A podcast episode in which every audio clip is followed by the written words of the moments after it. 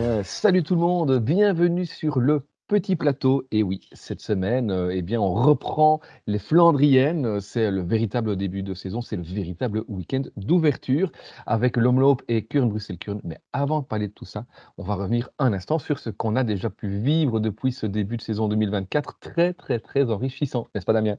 Oui, oui. Salut Romain, salut Alexis et salut tout le monde. Oui, effectivement, hein, on, a tendance, ben, rappelez-vous, l'année passée, on a fait le débat à dire quand est le vrai début de saison. On a parfois, nous, tendance à penser ben, que c'est le week-end d'ouverture en Belgique. Euh, pour autant, la saison commence de plus en plus fort et, plus sérieusement, je vais dire plus tôt, j'ai l'impression qu'il y a quelques années. Et alors euh, là, ce début de saison, première chose que je vais retenir, moi, c'est la jeunesse. Hein prime à la jeunesse, euh, les néo-pros. Alors, j'ai cité des noms. Donc, fatalement, il y a des trucs qui ont un peu marqué, qui ont crevé l'écran. On a Del Toro, euh, incroyable en Australie. On a Magnier, alors moi, Paul Magnier. Les mecs, pour moi, c'est la totale révélation. Je connaissais pas du tout, du tout, du tout. Donc lui, euh, c'est vraiment celui que j'attendais vraiment pas. Lamperti, qui est très bon d'entrée. Junior Le Serre, je change déjà mon fusil d'épaule. J'avais dit, j'y croyais pas trop. Il a été incroyable sur la Lula Tour. si vous n'avez pas vu, que vous avez regardé juste le résultat, Franchement, il faut savoir, c'est lui qui attaque en premier, qui fait tout à quelques kilomètres, je ne sais plus combien, en tête, et puis, et puis il est repris, et il va quand même encore faire une place au sprint. Vraiment impressionnant. Alors après, on a les jeunes Italiens aussi. Bon, ok, c'était que Antalya, mais Piganzoli, première année pro, il était troisième du Tour de l'Avenir l'année passée, il gagne déjà général. Et alors, on a vu euh, des garçons qui n'ont pas gagné, mais je les ai notés. Hein. On va pas revenir sur leur performance, pardon, mais j'ai noté. On a vu Kulset, on a vu De Preto, on a vu Hartz, on a vu Forêt Prost, on a vu Persico, on a vu Bussato, on a vu Morgado, on a vu Christen. Ils sont tous montrés à leur avantage euh, à un moment ou à un autre. Et là, je vous ai parlé prime à la jeunesse. Ce n'est que les néo-pros. Si on veut mmh aller chez prime à la jeunesse, j'ai noté aussi des garçons de 21, 22 et 23 ans. Only a été impressionnant en Australie. Pity Pitti était incroyable en début de saison. Van Etvelt a été chercher sa première victoire pro devant Vlasov et McNulty. Van Uden a gagné, Vauquelin a gagné. Et en fait, les plus anciens, c'est Warren Skjold et Pelayo Sanchez qui ont quand même été aussi pas mal et qui ont 23 ans. Eux. Donc 23 ans, c'est les anciens. Ce qui est, incroyable, c'est qu'on n'a même pas encore eu le temps de s'habituer à cette nouvelle génération quasiment only. On en parle déjà, mais on n'a pas encore eu le temps de le voir euh, tant mmh. briller que ça, que euh, les plus jeunes arrivent déjà on en oublie l'âge de Remco, on en oublie l'âge de Pogachar, euh, de Deli et, j'en passe. que, que, cette nouvelle génération arrive déjà. Quoi. Euh, voilà, on a l'impression que Pogachar c'est un vieux alors qu'il a 25 ans. donc c'est vraiment impressionnant. Le professionnalisme arrive de plus en plus tôt alors que justement en vélo, c'était un des sports où euh, le prime arrivait plus tard hein, comparé à d'autres sports. Je pense qu'une des explications, c'est ça, c'est qu'effectivement, tu as aujourd'hui chez, non même pas les espoirs, mais les juniors, une, professionnalisation du, du milieu que certaines équipes pro, il y a, 10 ans, 15 ans d'ici, n'avaient même pas elles-mêmes. Quoi. Donc, euh, mmh euh, on a toutes les équipes de développement, évidemment, qui se sont développées depuis ici quelques années, mais même sans ça, on, voit qu'il y, a vraiment des structures. J'aime toujours bien euh, citer celle pilotée par Axel Merckx, donc c'est la Hagens Berman Saxeon, hein, qui d'ailleurs s'est jumelée avec Alula, enfin avec Jaiko, pardon, pour, pour cette saison. Euh, mais il y, en a d'autres, hein, Saint-Piran par exemple. Euh, il y, a pas mal de petites structures comme ça qui sont vraiment euh, spécialisées désormais dans l'émergence de, talents. je ne dis pas qu'il n'y en avait pas avant, mais je pense qu'aujourd'hui c'est vraiment devenu la norme en fait. Et c'est de plus en plus rare de voir un cycliste qui débarque chez, les, chez pros sans être passé par un machin comme ça. Mmh oui, mais clairement, on, l'entend, hein, ça se dit un peu partout qu'ils ils ont déjà des données maintenant, les jeunes c'était impensable avant. Ils couraient euh, au feeling et pour le, et pour le plaisir. Et on, les, on estimait à ce moment-là que c'est ce qu'il fallait faire. On estimait qu'il fallait les laisser grandir. Alors maintenant, on a tendance à se dire que ça marche super bien, les données. On va pas refaire tout le débat. Après, il faut voir jusqu'à quel âge ils vont courir, évidemment. Ça, c'est encore autre chose. Ça, on ne le sait pas encore. Est-ce qu'ils seront encore là à 42 balais comme Valverde, ça? Ou comme euh, Sevilla, qui s'est montré sur le Tour de Colombie. Mais bon, je comptais pas en parler, mais puisqu'on parle des, des anciens, très anciens. Euh, non, par contre, en dehors des jeunes, on a quand même vu aussi euh, des noms bien connus faire quelques petits trucs intéressants. Alors, pour la petite euh, blagounette, bah, j'ai bien aimé le sprint de Merlier qui, qui, inventera donc bientôt le coup du kilomètre sprint. Lui, voilà, c'est pas, je pense qu'il se met des challenges, des défis, lui tout seul. Je, je vais faire encore un peu plus loin. Hein. vraiment impressionnant. Un sprint de, j'ai entendu certains parler, je il prend le vent pendant 21 secondes, je crois, si je dis pas de bêtises. Hallucinant hallucinant. Et puis alors, bah, on a vu euh, Remco qui a fait euh, son petit show, hein, sa course de rentrée, je vais me dégourdir un petit peu les jambes. Et un Mats Pedersen on aura peut-être l'occasion d'en reparler plus tard dans l'émission, un Mats Petersen vraiment impressionnant. Euh, certains ont parlé de la concurrence qui n'était pas extraordinaire. Ben oui, ok, c'est pas du World Tour, mais il faut voir la manière. Hein. Il n'y a pas mmh que les victoires de ça, il faut voir la manière. Le gars, il a tout fait à lui tout seul. Hein. Il faisait la poursuite, il faisait les attaques, il faisait des sprints, c'est lui qui faisait tout. Vraiment impressionnant. C'est très plaisant de voir ce cyclisme, ou même avant le, week-end d'ouverture, on va dire, euh, on voit déjà les grands noms euh, faire des sacrés numéros. Ça aussi, c'est le cyclisme moderne, c'est quelque chose qu'on ne voyait pas il y a quelques années encore et c'est vraiment très très plaisant. Oui, ce serait intéressant justement de, voir dans, dans, ce printemps ces coureurs qui ont fait le choix inverse, de ne mmh. pas trop se montrer depuis le début de la saison. Bon, certains parce qu'ils étaient en cyclo, évidemment, donc ça, ça vient gommer, mais il y, a, il y a des noms dont tu, les as cités, il y en a qu'on n'a pas encore vu du tout. On ne sait pas où ils en sont, ça va être euh, intéressant de voir ici avec ce week-end d'ouverture comment, comment ça va se passer. Peut-être avant d'évoquer euh, l'ouverture vraiment des Flandriennes, euh, on, vient d'évoquer ici rapidement le, début de saison. Peut-être une image, si vous deviez en sélectionner une sur euh, ces deux premiers mois de, course. Bon, on n'est pas tout à fait sur deux mois, on est plus sur un gros mois, un gros mois et demi, mais s'il y avait une image que vous garderiez de ce début de saison? Moi, je, vais te citer une pour me rattraper de mon oubli précédent, parce que je n'avais pas spécialement une image. Je vais citer celle de Ben O'Connor, mais c'est plus pour souligner le début de saison euh, de Decathlon G2R. Ils volent, hein, ils sont incroyables. Et, euh, O'Connor, c'était impressionnant sa victoire, parce que l'écart, il bouge pas. En fait, euh, il, a vraiment tenu ça. Donc voilà, je vais citer celle-là. C'est pas que c'est l'image la plus marquante. En vrai de vrai, l'image, je serais sûrement parti sur Remco, mais je voulais souligner Decathlon. Quoi. Ouais, bonne question. J'ai peut-être pas encore assez regardé pour avoir une image, marquante. Euh, mais je pense évidemment à Peterson, mais j'ai quand même envie de dire le sprint de Merlier parce que c'est quand même rarement vu euh, un sprint aussi long. Et Cocard qui célèbre alors que Cocard, il célèbre, j'ai vu passer ça, certains disaient, et c'était vraiment ça, comme un joueur de foot. Hein. Il célèbre, mais genre, euh, bon, donne-moi la balle, c'est moi qui, tu vois, c'est moi qui ai gagné. Je suis pas sûr qu'il célèbre en pensant, en étant sûr qu'il a gagné. Bah, pourtant, parce que sur la photo finish, euh, voilà, il faut pas, faut pas ouvrir grand les yeux pour voir que c'est Merlier qui a gagné, quoi. ouais, ouais. Et toi, ouais, Merlier, ouais, Merlier, il part, il part avant les barrières. C'est hallucinant. Euh, c'est en cause, c'est, enfin voilà, c'est assez dingue. Euh, c'est un, sprint qui m'a marqué, effectivement. On a vu d'autres très belles choses depuis, mais on en a encore beaucoup d'autres. C'est ça, et des images, on pourrait déjà en citer plein, parce que l'air de rien, on parlait des jeunes, quand à Magnier et Lamperti qui font deux fois un et deux et qui se regardent et qui. Enfin, je veux dire, c'est quand même assez incroyable aussi comme image, par exemple. Mais on, en a beaucoup, hein. on en a eu beaucoup. Et là, il y, a des gens que donc on a cités qui vont être évidemment les attractions de ce, printemps. Euh, un printemps, alors Peut-être que c'est parce qu'on focalise aujourd'hui avec le petit plateau sur, euh, sur la, situation, mais un printemps qui, euh, j'ai l'impression, cette saison, va offrir euh, un certain paradoxe. C'est-à-dire qu'on va avoir des super champions sur certaines courses, et puis des super champions qui zappent d'autres courses, pas n'importe lesquelles. Oh, tu, as déjà cité notamment Remco Evenepoel. On sait que, alors pas ici sur le, week-end d'ouverture, mais en tous les cas, on, on, va voir que sur l'Estradé, ben, Remco, il n'y va pas, que Wout, il n'y va pas. Sans Remo, Wout, il n'y va pas non plus. Euh, comment, comment est-ce qu'on peut expliquer ça? Euh, c'est, un choix de, de riches euh, des équipes. C'est, c'est justement cette volonté peut-être de se recentrer sur certains objectifs pour quelques grands champions qui courent après leur trophée tant attendu depuis un certain temps déjà, pour, en tout cas pour certains. Oui, en fait, c'est ça. Je pense que l'explication ne va pas être la même en fonction des, des coureurs et des, et des, situations pas celui qui se recentre, si je peux finir, revenir sur ce que tu disais tout à l'heure. on sait tous qu'on parle de Wout, de Wout, pardon. Oui, lui, c'est clairement un choix euh, d'objectif. Par contre, Remco, euh, je vais, je vais plus reprendre dans l'ordre avec les courses, euh, enfin, dans l'ordre du calendrier. Un Remco qui va pas sur l'estradé, au final, c'est pas si étonnant. Maintenant, moi, ça m'intéresse que tu en parles parce que j'aurais bien aimé avoir votre avis là-dessus. C'est quand même une occasion de s'exercer sur des routes où il n'est pas le plus à l'aise jusqu'à preuve du contraire. On sait qu'il va y avoir une étape piégeuse sur le tour. Est-ce que ça aurait pas été une bonne occasion d'aller un petit peu là? Après, ils peuvent faire des recos, hein, mais c'est pas la même chose qu'en course. Vu, vu comment tu, tu, le tournes, est-ce que ça aurait été bien qu'il aille au Stradé? Euh, Oui. Maintenant, on aura l'occasion, je pense, d'en parler tout plein aujourd'hui. Un, un, coureur cycliste, ça doit faire des choix.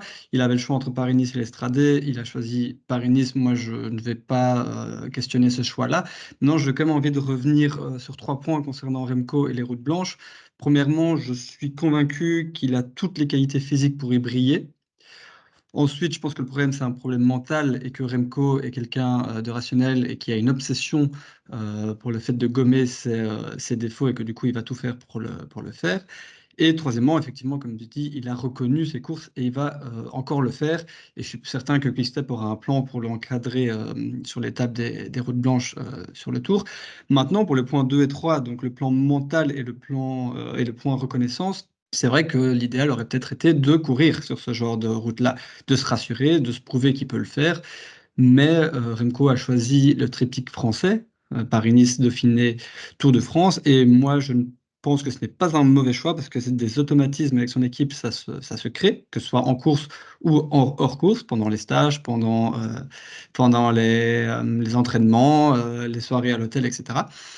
Et ce qui se travaille aussi, c'est le leadership et la loyauté de ses, euh, de, ses, de ses équipiers. Et je pense qu'une course comme Paris-Nice qui lui convient bien en vue du parcours, c'est l'occasion d'asseoir son leadership et la loyauté de ses équipiers. Donc pour moi, c'est un bon choix quand même. Je suis assez d'accord. À toi, Romain? Non, je, suis assez d'accord aussi. C'est vrai que c'est, on, sait en plus hein, que, que Quickstep et notamment euh, Patrick Lefebvre détestent euh, ces courses qui n'ont pas leur place dans le cyclisme. Si on reprend un peu les, les dires de, de Pat, mais voilà, ça aurait pu être intéressant. ils ont choisi autre chose et je pense que, alors on n'a pas encore évidemment les start complètes, mais si on regarde, la start du Tour de France, on verra que, je pense, peu de coureurs qui veulent gagner le Tour de France seront présents, mmh. au Stade. Il y aura Pogacar parce que Pogacar, il court un peu partout, mais Vingegaard n'y sera n'y sera n'y sera sans doute pas, Roglic n'y sera pas non plus. Donc voilà, c'est un choix et le choix entre guillemets naturel pour quelqu'un qui, qui, veut briller sur le tour, c'est effectivement de courir sur les, courses françaises. On rappellera aussi que les courses françaises, jusqu'à présent, Remco, nada. Hein. Mmh il, a roulé un jour en France, c'était, rappelez-vous, sur la Vuelta l'année passée, où il prend un tir de 25 minutes dans le Tour Malais. Donc, il doit aussi, quelque part, peut-être sur l'aspect mental, se rassurer sur des routes françaises. Alors, je pense, euh, c'est peut-être aller chercher loin, hein, mais... mais... je pense que c'est un choix quand même. Hein. On pourrait se dire, est-ce que c'est vraiment utile? Je pense que là, il a, il a envie de créer cette relation avec la France aussi euh, cette année. Du coup, il ne sera pas non plus à, à Milan-San Remo. Bon, c'est pas bien grave en soi, mais je pense voilà, on, a quand même envie de le voir un jour euh, hein, sur Milan-San Remo. Mais c'est quand même moins questionnant que le choix d'un autre de, une autre de nos superstars, Wout van Aert, on en parlait un petit peu, lui c'est un vrai choix il zappe quand même euh, un monument qui lui va bien, le seul monument qu'il a déjà gagné. Où on, en a déjà parlé d'autres années, Alexis, tu le disais notamment, il peut se présenter à Milan-San Remo sans être à 100%, et il mhm. peut peut-être quand même y jouer la gagne. Donc on peut mhm. aussi retenir ça. Alors effectivement, ben, il, sera au stage à ce moment-là, donc c'est un, vrai choix. Euh, ben, qu'est-ce que vous en pensez? Euh, J'ai d'abord envie de dire une chose, c'est que comprendre le choix, ça ne veut pas dire aimer le choix, parce qu'en effet, comme tu dis, moi j'adore Milan-San Remo, j'adore le voir sur Milan-San Remo. Et euh, j'ai déjà dit par le passé que j'aimerais bien l'y voir chaque année. Mais si je comprends, si j'essaie de comprendre un peu tout ce que j'ai pu lire sur lui, ses déclarations, etc., à gauche et à droite, euh, son choix s'est axé sur trois points. Euh, premièrement, sa volonté, comme chaque année, d'être à 100% sur les classiques flandriennes. Deuxième point, d'être à 100% aux JO et aux mondiaux. Et troisième point, c'est peut-être ça le plus important, il a voulu cette année faire deux blocs de forme. On va appeler ça des blocs de forme, donc c'est euh, une course A jusqu'à une course B où il est en forme. On sait que d'habitude, il fait trois blocs, le printemps, le Tour de France et les mondiaux. Cette année, il a dit je veux en faire deux parce que le troisième, je suis moins bon et mentalement, euh, c'est un peu compliqué pour moi.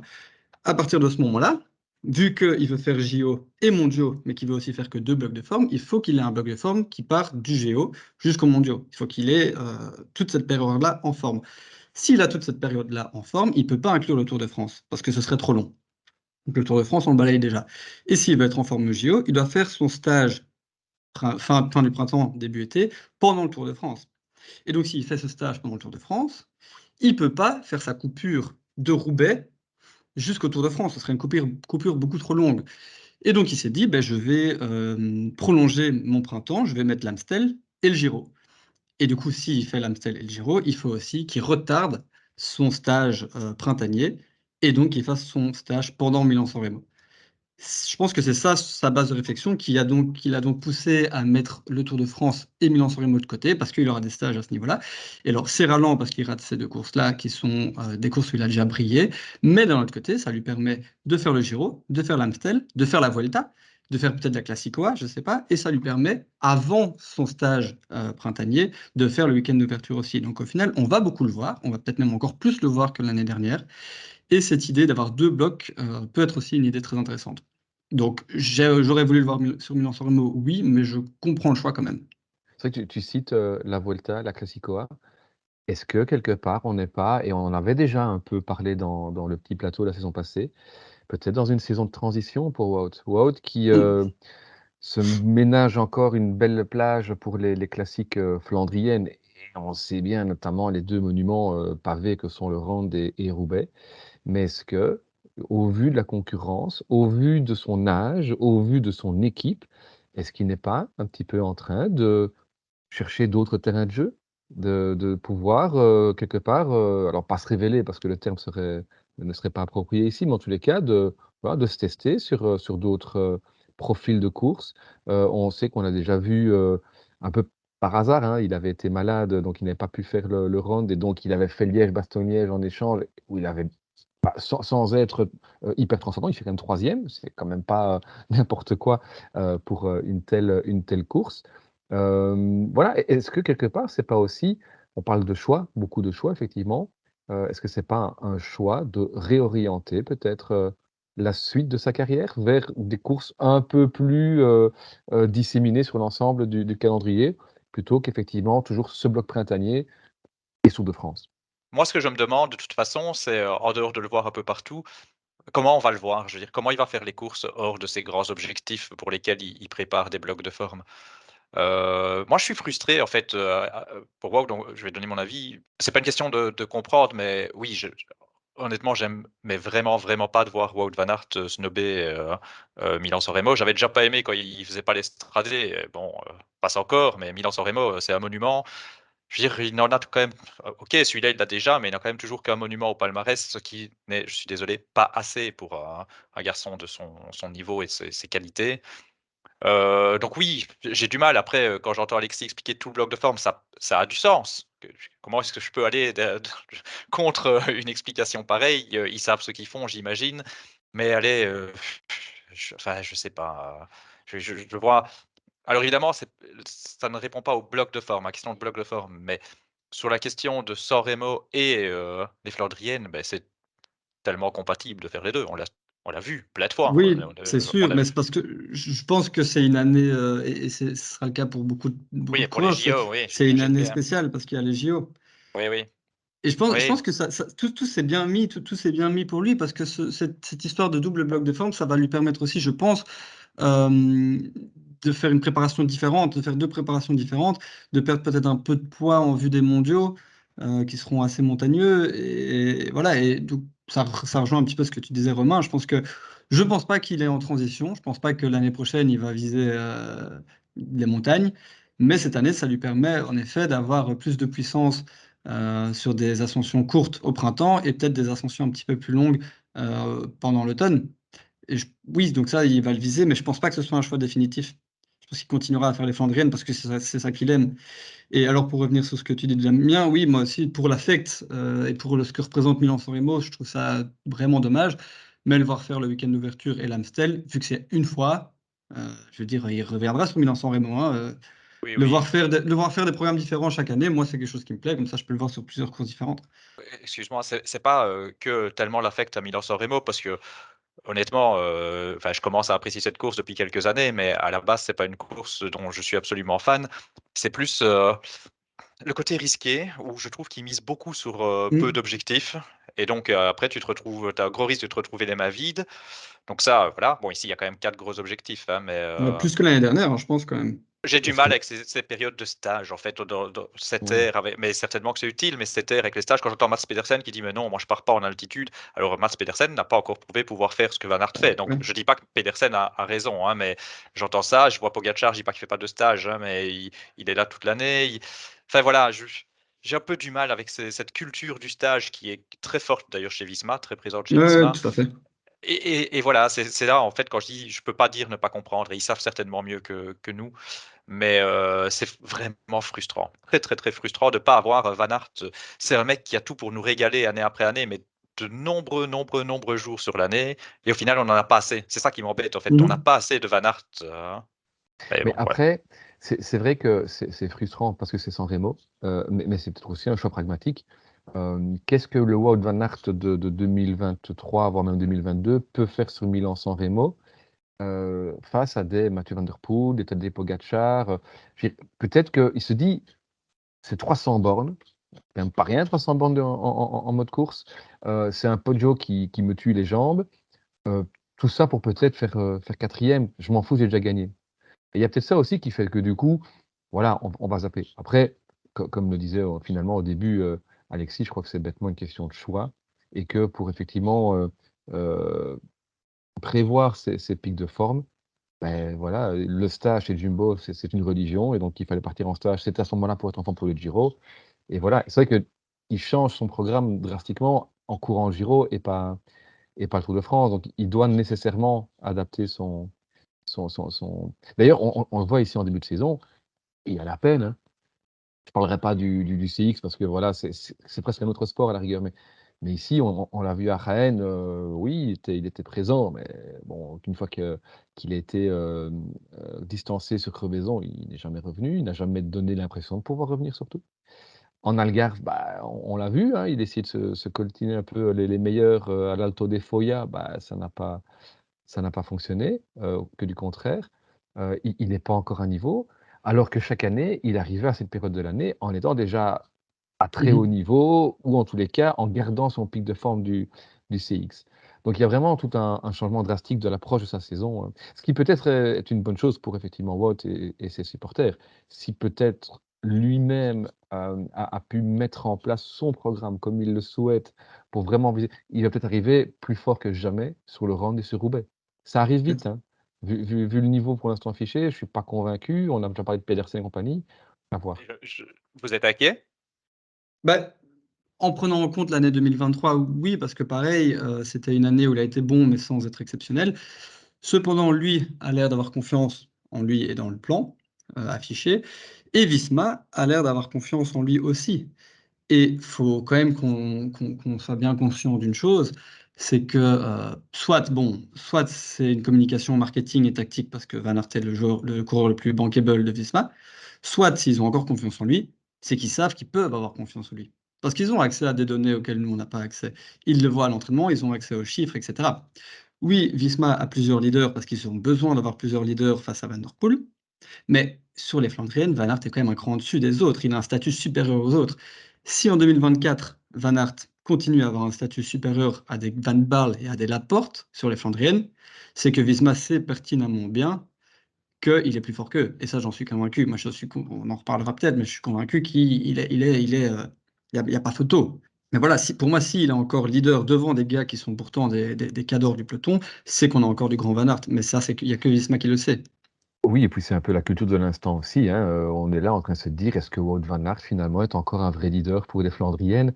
C'est vrai que si on regarde la saison 2023, qui n'était pas une grande réussite, loin de là, ben, au final, Roubaix, euh, il le perd sur un, sur un coup du sort. Le Rand, effectivement, il a montré qu'il était court, mais une semaine avant, euh, sur, sur le 3, c'est lui qui règle au sprint Pogacar et Van. Euh, donc voilà, il y, a plein de choses à prendre en, compte. Je, suis d'accord, je crois que Van Aert reste bien évidemment un, grand champion, surtout sur les Flandriennes, et, et ce sera un, un candidat très clairement au titre, peu importe sa forme, sur, euh, sur le rang et sur Roubaix. Ce qui est dommage pour, euh, pour Van Aert, en tout cas les deux dernières saisons, voire les trois dernières saisons, c'est que chaque fois qu'il arrive sur ses grands objectifs, il y a toujours un mec qui est là au top de, de, de, sa forme, alors que Van Aert est peut-être à 99,5%. Et c'est ça qui lui manque, euh, ou, qu'il a une crevaison, parce que ce Roubaix n'est passé, s'il n'a pas cette crevaison, est-ce qu'il ne s'envole pas? On ne sait pas. Voilà, c'est ça. Tour Roubaix, je pense que c'est probablement, euh, il peut être le meilleur du monde sur le 3 aussi, parce que c'est plus court. Mais le round, pour l'instant, et peut-être que c'est peut-être parce que l'année passée il a été un peu malade, qu'en 2021, enfin bref, on ne sait pas. Mais sur le round, force est de constater que pour l'instant, après 220 km, le vieux Quarmont, c'est un peu trop long pour lui. Euh, là où Van Der Poel, euh, il a plus de résistance. Et c'est là que le gap, l'écart entre un Van Barle et un Van Aert va venir se resserrer. Euh, où, Van Barle va être intéressant euh, pour euh, aller venir fatiguer Van Der Poel pour aller surprendre tout le monde, ce qui va être un, petit peu plus résistant. Et c'est pour ça qu'ils ont besoin d'autres leaders que Van Aert, parce qu'en 1v1, Van Aert sur le run est moins bon que, que Van Der Poel. Mais, mais justement, Oui. Et, j'allais dire, comment ça se corrige ça? Parce que finalement, si après 220 km, on a un petit peu court sur le Quarmont, c'est une question de, de fond. Moi, je pense pas, parce qu'il a beaucoup couru avant. Ou bien c'est une question peut-être de. Ou, peut-être aussi que sa saison CX l'année passée était fantastique. On a mis euh, beaucoup en évidence la saison de Vanderpool ici qui, euh, qui était incroyable euh, en cyclocross, et c'est vrai, il a fait simplement ce que Van Aert avait fait l'année passée. et donc, est-ce que Van Aert ne s'était pas, on en avait parlé aussi sur le petit plateau, est-ce qu'il ne s'était pas un peu cramé les jambes? Et, et, dans une course de, de 180 km, ça ne se ressent pas quand on est pro à ce niveau. Mais peut-être que quand on est face à des Pogacar, des Van Der Poel et des Pedersen euh, dans le vieux Quarmont, qu'on y passe pour la troisième fois et qu'on a plus de 220 km, peut-être que là, ça se fait sentir quand même. Peut-être. Moi, moi j'ai des avis plus tranchés sur, euh, sur tout ça. D'abord, avant d'oublier, Alexis, tu disais euh, si Wout reste le leader, enfin unique, pas unique, mais le leader au-dessus des autres, c'est mmh qu'ils ont des données qui permettent de voir qu'on a toujours du grand Wout. Moi, je suis pas si convaincu. pour moi, tout simplement, alors c'est c'est une critique qui encense euh, Wout en fait.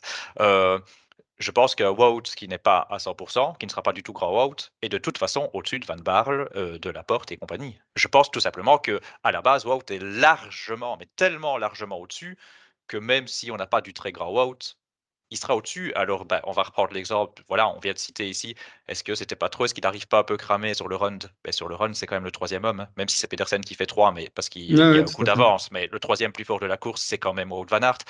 Et c'est derrière un ovni Pogachar qui sait même faire craquer Van Der Poel. Et euh, c'est derrière Van Der Poel qui est spécialiste là-dessus. Et ça va se voir pas que sur le run. Donc il n'y a pas que le, le, moment T. On va voir aussi euh, à d'autres moments que Van Der Poel, il n'est pas prenable sur plat de terrain.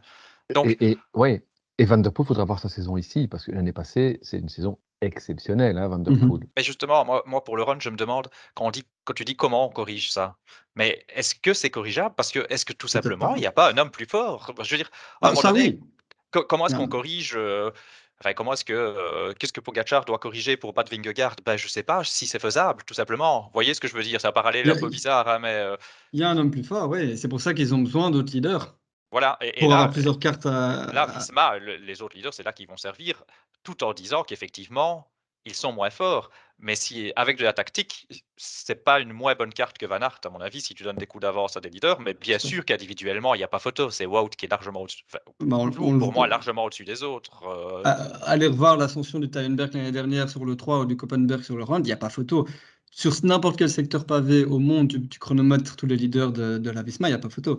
Maintenant, voilà, sur le run, il est trop court par rapport à Van Der Poel. Et si cette année, alors il peut encore tomber malade, hein, on l'a vu en 2022, mais s'il arrive sans encombre sur le run et qu'il est encore trop court face à Van Der Poel, il faudra se rendre à l'évidence. Pas que Van Aert est un moins bon coureur que ce qu'on pense, mais qu'il est moins fort que Van Der Poel. On le sait déjà, mais on ne sait jamais que cette année, il arrive à renverser la tendance. Et voilà, c'est comme ça. Euh, il gagnera 5 fois le 3 et 0 fois le run, et c'est comme ça quoi qu'il arrive, là on bouge Pogacar de l'équation, c'est quand même le, deuxième homme. Je veux dire, c'est pas toujours, même si c'est une course qui sacre souvent le plus fort, c'est quand même pas toujours le plus fort qui va gagner. Je veux dire, même en étant le deuxième homme chaque année au départ, il y a bien une année où ça va te sourire.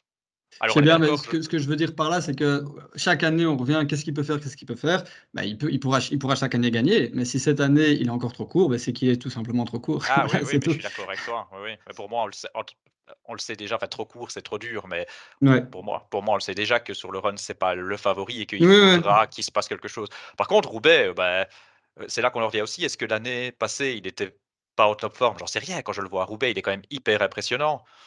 Je sais pas s'il peut être encore mieux que ça. S'il est mieux que ça, il va les démonter hein, sur les pavés. Euh, hein. Ouais, on verra bien. Ouais, je sais pas trop. Le run cette année, on, a cité Pogacar, il sera pas là. Ah bah j'allais y venir euh, aussi. Vas-y, vas-y. Est-ce que, est que, compte tenu de tout ce qu'on vient de dire ici, on a bien compris, à, force, enfin, pardon, à niveau euh, de forme égal, Van der Poel est un cran au-dessus de Van Aert sur cette course-là. Est-ce que du coup, en absence de Pogacar, c'est euh, free win pour, Mathieu Van der Poel sur le round cette année-ci? Au niveau individuel, il va être en théorie injouable, mais l'absence de Pogacar, pour moi, ça va peut-être plus.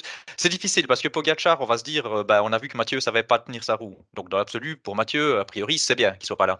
Mais d'un autre côté, il avait un mec qui allait rouler avec lui. Là, pancarte, plus grosse pancarte que ça, il peut pas avoir un ras cette année.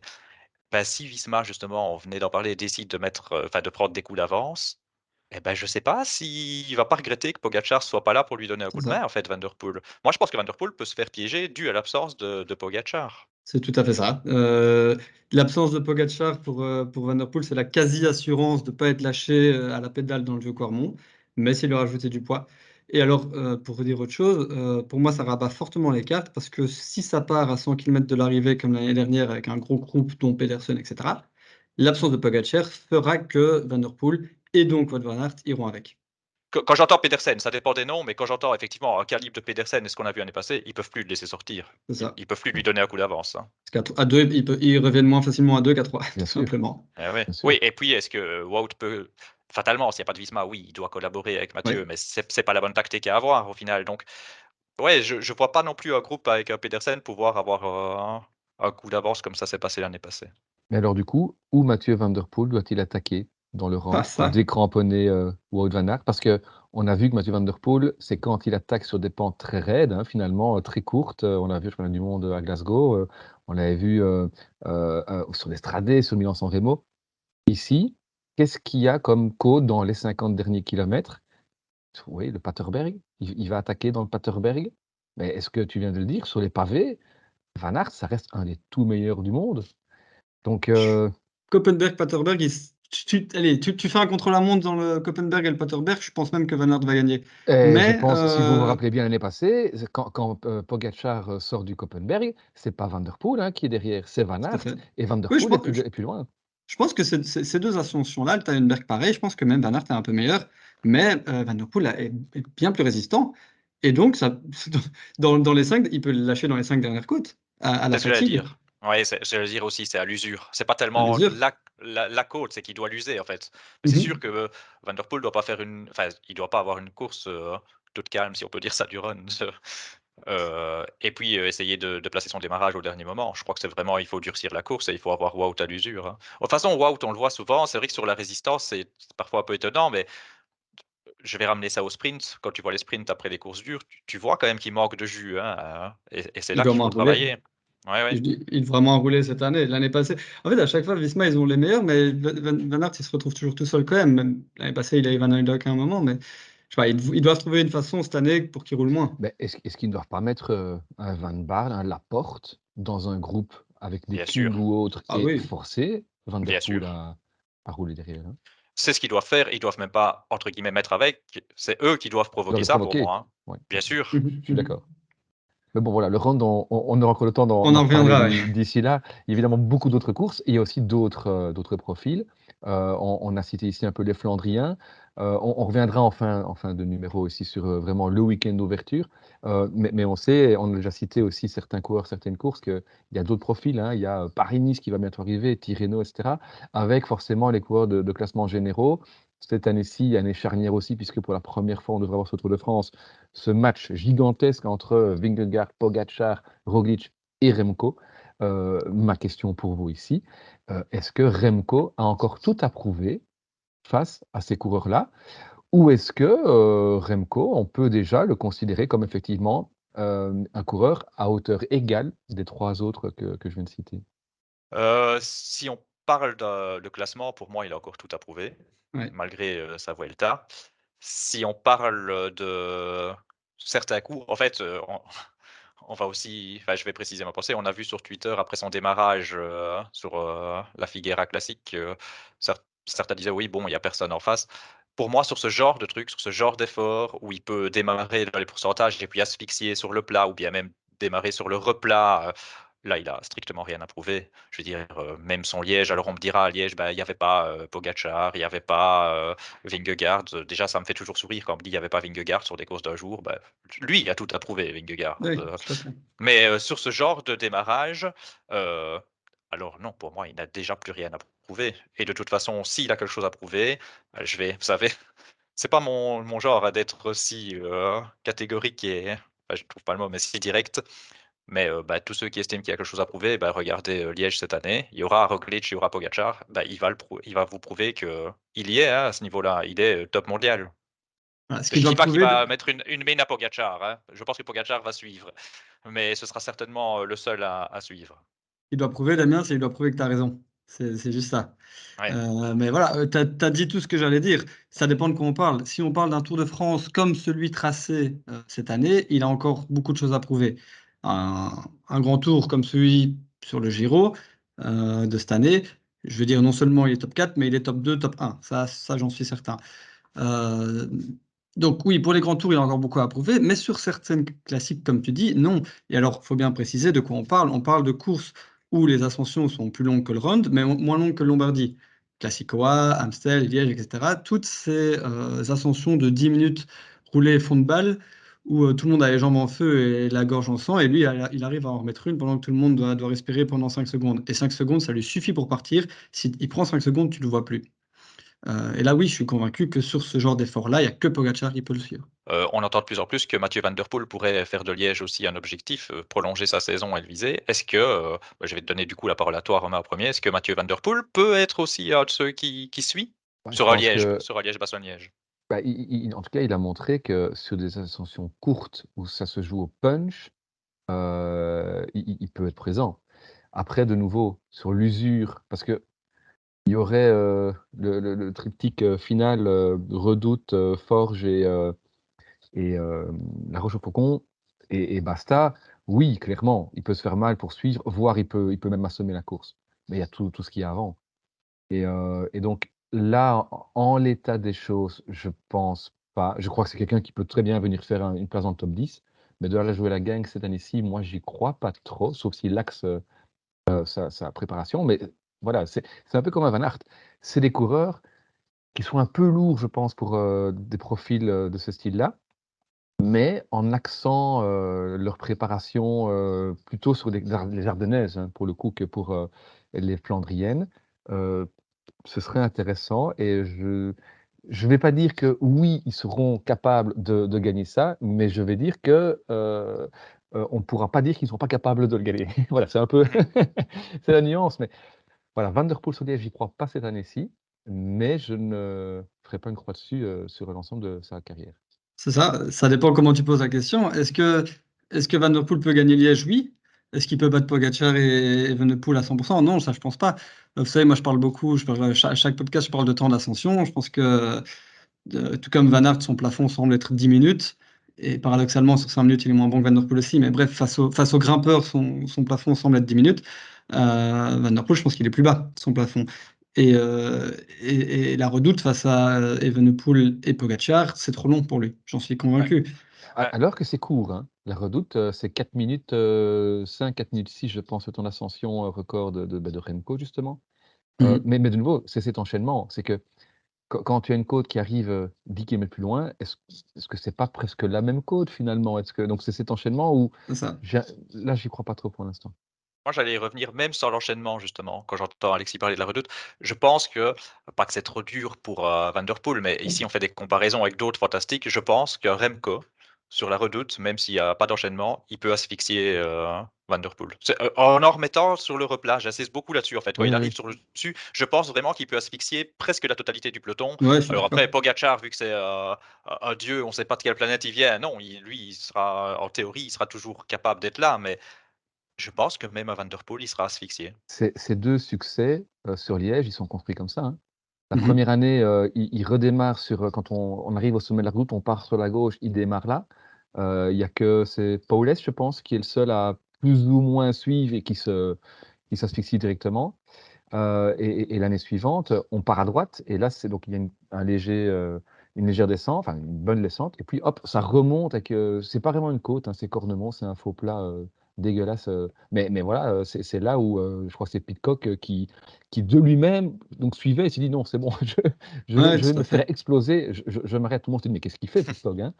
C'est la spécialité Pitcock, ça quand même aussi, hein, se faire exploser le caisson. Hein, ça, mais voilà. Ouais. Je voudrais dire un truc, c'est que ça m'embête d'avance, je sais qu'on va encore dire que nous, les fans de Remco, on en fait trop, alors que je précise, vous le savez, et ceux qui nous ont déjà écoutés, je ne suis pas spécialement un fan de Remco. Hein. donc ici, euh, franchement, je pense être objectif en disant tout ça. Hein. Et Vingegaard, ça vous manque pas, vous, euh, de ne pas le voir sur ses courses? Parce que je dis, il a tout approuvé, euh, parce que en fait, j'ai envie de dire, il n'est pas bon sur les courses d'un jour, mais c'est pas vrai. C'est juste qu'il n'est pas là. On n'en sait rien. J'aimerais bien, moi, voir ce mec venir un petit peu sur une course comme Liège, sur. pour, pour la petite histoire, il, il y vient. Euh, je ne dis pas ah qu'il vient cette année-ci, mais j'ai déjà vu Vingegaard dans la redoute, ah. qui passait en 79e position, parce que c'est pas son objectif, parce qu'il n'est pas. Oui, oui, c'est encore autre chose, évidemment. Voilà. Euh, moi, je ne pense pas. Je, crois que Vingegaard, contrairement justement à, à, à Pogacar et Remco, et, dans une moindre mesure aussi à Roglic, ça reste un coureur de grand tour et, et même de haute montagne. C'est un super grimpeur, c'est à l'image. Les comparaisons vont peut-être pas faire euh, plaisir ou sourire tout le monde, mais c'est un peu ce qu'on avait avec un Pantani à l'époque, etc. C'est-à-dire un super grimpeur qui est injouable là-dedans. Et tant que tu fais des, des, Tours de France, des tracés avec des, des, cols à plus de 2000, enfin à plus de 2000 mètres, tout dépend d'où tu démarres aussi, mais où tu as des ascensions de plus de 40 minutes, euh, deux, trois fois sur le tour, il sera injouable. Fais un Tour de France euh, avec que de la moyenne montagne, euh, et là, on, verra si effectivement, là, Remco aura sa, carte à jouer. Et donc ici, mmh est-ce que j'ai envie de voir Vingegaard se battre sur euh, la redoute, euh, sur le Coburg Est-ce qu'on en a besoin? C'est n'est pas son profil de course, je crois. Il, serait sans doute très bon, il pourrait, il pourrait rivaliser dans une certaine mesure, mais c'est pas son terrain, je crois. Bah, c'est pas son terrain de prédilection, on est bien d'accord. Après, quand je le vois en moyenne montagne, même face à du Pogacar, il perd rien. Euh, je sais pas, euh, je dis pas qu'il peut aller gagner Liège, mais c'est pas non plus à la base le terrain de Roglic qui est plus sprinter des cimes hein, quand même. Mais euh, enfin, je sais pas. Et, puis au plus, vous savez, moi je suis toujours pour un cyclisme full, euh, full cyclisme et j'aime bien de voir les gars courir un peu partout. Mmh Tout ça un petit peu dommage quand même qu'ils ne s'y essayent pas. C'est ça, moi, ce que je trouve dommage, c'est pas que lui prenne ce choix-là, mais plutôt que on ait un cycliste comme ça à l'heure actuelle qui dénote un peu avec ce cyclisme moderne on a tous les champions qu'on voit toute l'année et qu'on a, a à nouveau un coureur qui, euh, un peu à la Armstrong, euh, ne va faire que le Tour de France ou ici la Volta aussi. Mais voilà, moi, moi c'est pas le cyclisme que, que j'aime, même si j'ai pas grand chose contre Vingegaard. Donc euh, oui, c'est regrettable. J'aimerais bien le voir quand même s'y essayer au grand minimum. Et, si on prend la question en sens inverse avec un gars dont on a pas mal parlé durant ce numéro, Mathieu Van Der Poel, qui est fantastique sur les courses d'un jour et qui vient jouer le rôle d'équipier de luxe sur le Tour de France pour, euh, pour Philipsen. Vous aimeriez voir euh, Van Der Poel venir jouer quelque chose, je ne dis pas le classement général, hein, soyons d'accord, mais se dire, tiens, je vais faire le tour en, allant chercher maillot vert, par exemple. Ah, c'est clair, c'est clair. Bah oui. C'est ça, un entre deux. Même si c'est pas des maillots verts, au moins aller chercher. En fait, tu peux faire les deux aussi. En dehors du maillot vert, tu peux faire le super poisson pilote pour Philipsen. Et tu peux te dire, mais ces jours-là, euh, c'est pas Philipsen. Moi, je, je, vais chercher mes étapes, je fais des numéros, etc. Bien entendu qu'on attend ça comme, comme moi où tu as su faire un numéro. Évidemment que Van Der Poel doit plus se montrer. Et je suis désolé, Alexis, je t'ai coupé la parole. non, pas de souci. Euh, quelque chose que j'avais encore plus le droit de dire avant 2023 et son année extraordinaire que, que, que maintenant, mais pour moi, un coureur du calibre de Van Der Poel, n'aura, comment je peux tourner ça, sa carrière ne sera complète que lorsqu'il aura eu un Tour de France digne de son statut. Et là, là, j'ai peut-être plus le droit de le dire parce que son année 2023 est une année historique. Mais, mais, je suis désolé. Il, faut, il doit avoir un coureur comme lui doit avoir un la Philippe 2019 ou un Van Aert 2022. Et moi, je trouve ça dommage qu'il ne l'ait pas. Bah non, c'est pas cette année que tu vas l'avoir. Hein. Non, bah non. Bah donc ça va faire quatre années d'affilée qu'il snob un peu le Tour de France. Et à côté de ça, c'est voilà, c'est c'est un monstre sacré, mais je trouve ça dommage qu'il qu ait autant de fois le Tour de France. Oui, oui, parce qu'au début de l'émission, j'ai dit euh, on n'a pas du Van Aert qui régale à chaque fois. En fait, Van Der Poel, finalement, en jour de course où il régale, c'est pas non plus si énorme. Hein. Ah, mais bien sûr. Mais ils ont un choix de carrière totalement différent, les deux. Euh, Van Aert, il, a, il, a, choisi la polyvalence, le jeu d'équipe, etc. Van Der Poel, il a choisi d'être fort 4 jours sur l'année, mais 4 jours sur l'année, il est injouable. Et donc, il a un meilleur palmarès. Mais il a peut-être pas, il a, en termes de grand public, est-ce que Van Der Poel a vraiment plus marqué le grand public que Van Aert? J'en suis pas sûr. Le très grand public, hein. ceux qui ne regardent que le Tour de France, par exemple. En tout cas, ici, euh, pour euh, ce, cette saison de ce printemps, euh, et notamment ce printemps des Flandriennes, bah, il sera de nouveau là, évidemment, Van Der Poel. Hein. donc ça, c'est une évidence. par contre, il ne sera pas là lors du week-end d'ouverture. A priori, en tous les cas, il n'est pas annoncé pour le, départ de, de l'Omloop. voilà, c'est ce week-end, c'est le, grand départ de la saison des Flandriennes du printemps. Peut-être pour, pour terminer ce, cet épisode du petit plateau, comment voyez-vous la course se, dérouler? Est-ce qu'il y a un coureur que vous avez envie de, de, pointer comme le grandissime favori de cet Omloop le grand favori, c'est difficile. Je suis en train de regarder la start list qu'on n'a pas encore complète au moment où on, mmh. enregistre. Euh, Visma, ça compte comme réponse euh, J'allais dire, quand on voit euh, les, noms annoncés, c'est Visma doit gagner cette course. Ah ben, avec, Bien sûr. Bien sûr, mais alors. gagner sauf fini. mais justement, on va choisir le grand favori dans l'histoire. Mais oui, oui, non, ben, Visma doit gagner à tous les coups. Avec un bloc pareil, euh, on, en parlait un peu en off pour tout dire, c'est indécent en fait cette, euh, cette composition. Euh. Donc fatalement, c'est eux les grands favoris. Maintenant, qui là-dedans peut s'en sortir? Très bonne question. Moi, c'est pas une question de favori ou quoi, mais j'ai quand même j'ai pas mal d'attentes, mais il y a deux trucs qui me marquent plus que le reste. C'est Wellens qui va être leader de toute mmh cette campagne. J'ai envie de voir ce que ça va donner. Il est en très bonnes conditions, donc j'ai envie de voir. Et à l'inverse, euh, en parlant de conditions, j'ai peur pour euh, mon panneau derrière. Euh, il faut jamais avoir trop de conclusions hâtives, mais c'est difficile d'être rassuré. Oui, il y a le temps, mais le, le newsblad, ça vient quand même relativement vite et c'est difficile d'être rassuré par ce qu'on a vu. Quoi. Et voilà. Ça ne veut pas dire du tout qu'il ne sera pas au niveau, mais j'ai sorti le panneau à la fois parce qu'on en a parlé, à la fois parce que c'est une des grosses images de l'année dernière de voir Arnaud gros plateau, dans le mur. donc, ouais, grand plateau dans le mur, c'était incroyable voilà, j'ai envie de voir. J'espère qu'Arnaud va répondre présent et, euh, parce que j'en attends tellement quoi, cette année. Ouais, ouais, pour moi, euh, il y a Visma et Deli, c'est les, les, noms qui. Bon, Van Aert et on va dire, c'est les noms qui sortent le plus, c'est les noms un petit peu les plus évidents. Après, il y a Lascano, évidemment, qui est en forme. Et moi, je pointe euh, Moritz comme un sérieux outsider. Je suis pas sûr de le voir gagner, mais je suis pas sûr de le voir lâcher non plus. Et donc, voilà, en surprenant, peut-être imaginons qu'il y ait Van Aert et Deli et Moritz derrière. Si Moritz attaque, qui va faire l'effort derrière? Tout, tout peut arriver. Moi, je, je l'imagine bien euh, arriver en grande forme sur cette course. Romain, tu, enfin, tu vas donner, aussi, mais chez Visma, euh, voilà, oui, le leader théorique, c'est Van Aert, sauf que ce n'est que le Newsblad. Euh, est-ce qu'on n'imagine pas qu'on va encore faire un cadeau à un équipier? Moi, je verrais bien, effectivement. C'est un peu dans, dans leur nature hein, de montrer qu'on mmh. est une grande famille, on s'entend tous bien, et je, je sans doute vrai, hein, je dirais. Mais je ne serais pas étonné effectivement que ce soit un peu carte blanche pour, euh, c'est malheureux de le dire, mais des seconds couteaux comme euh, Van Baal, Benoît, euh, voire peut-être un Laporte, hein, un Laporte qui se construit tout doucement, l'air de rien, un palmarès assez, assez intéressant hein, sur les Flandriennes. donc ce, serait, ce serait une belle, une belle course pour, pour un Laporte. Après, Tratnik qui va très bien pour l'instant. Tratnik, bien évidemment. Ouais, ouais, ouais. Euh, oui, on, peut tous les citer. Hein. Chez Visma, c'est indécent. Oui, c'est euh. parce que c'est parce que Tratnik, on le voit, que les autres, on n'a pas encore nécessairement Tout à fait. mais oui, oui. Et, euh, et c'est vrai qu'en dehors de ça, voilà, qui, va pouvoir venir un petit peu bousculer ça Ce sera du homme contre homme. Et, c'est ça aussi où je me dis que finalement, en Visma, peut-être que dans, dans Gramont, il faudra voir qui sera encore de Visma devant. Et c'est un peu la course qui va décider, je pense, chez eux, qui, qui sera là. Parce que Wout, on n'a pas en tous les cas rassuré, en tout cas n'apparaît pas au top de sa forme ici pour aborder ce, week-end. Sinon, en théorie, ça devrait être lui, effectivement. Mais donc, qui va pouvoir rivaliser avec, euh, avec Wisma? Un Pitcock? Est-ce qu'un Pitcock euh, en forme peut euh, venir se mêler à la lutte? Oui. Je suis surpris qu'il soit là. on, avait dit qu'il faisait plus les Flandriennes et tout ça. Je suis bah, pareil. Là, en fait. Je pense que c'est le, même état d'esprit que, chez Visma, il le fait avant un stage. Et comme il est libre, il, y va. Ok. Et sait-on jamais euh, J'enterre pas Asgreen. Bon, J'y crois pas trop trop, hein, mais Asgreen Prime, euh, Alexis en avait parlé. Euh, les gens, les cyclistes qui ont eu la, la plus de rentabilité sur leur petite carrière, enfin sur leur petit prime euh, en carrière, Asgreen, fatalement, lui, il a bien rentabilisé. Je sais pas s'il peut revenir à ce niveau-là, mais voilà, par-ci, par-là, Asgreen, de temps en temps, paf, il revient, il sort un petit coup d'éclat euh, sur le tour ou à gauche, à droite. Hein. Il sera peut-être présent, mais de là à lâcher euh, les meilleurs euh, dans le Bosberg, j'y crois pas trop.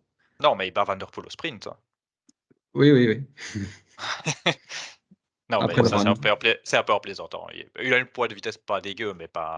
À, la rigueur, quitte à, à, miser sur quelqu'un de chez Soudal, mais c'est plus le cœur qui parle parce que la raison préféré que ce soit la Philippe.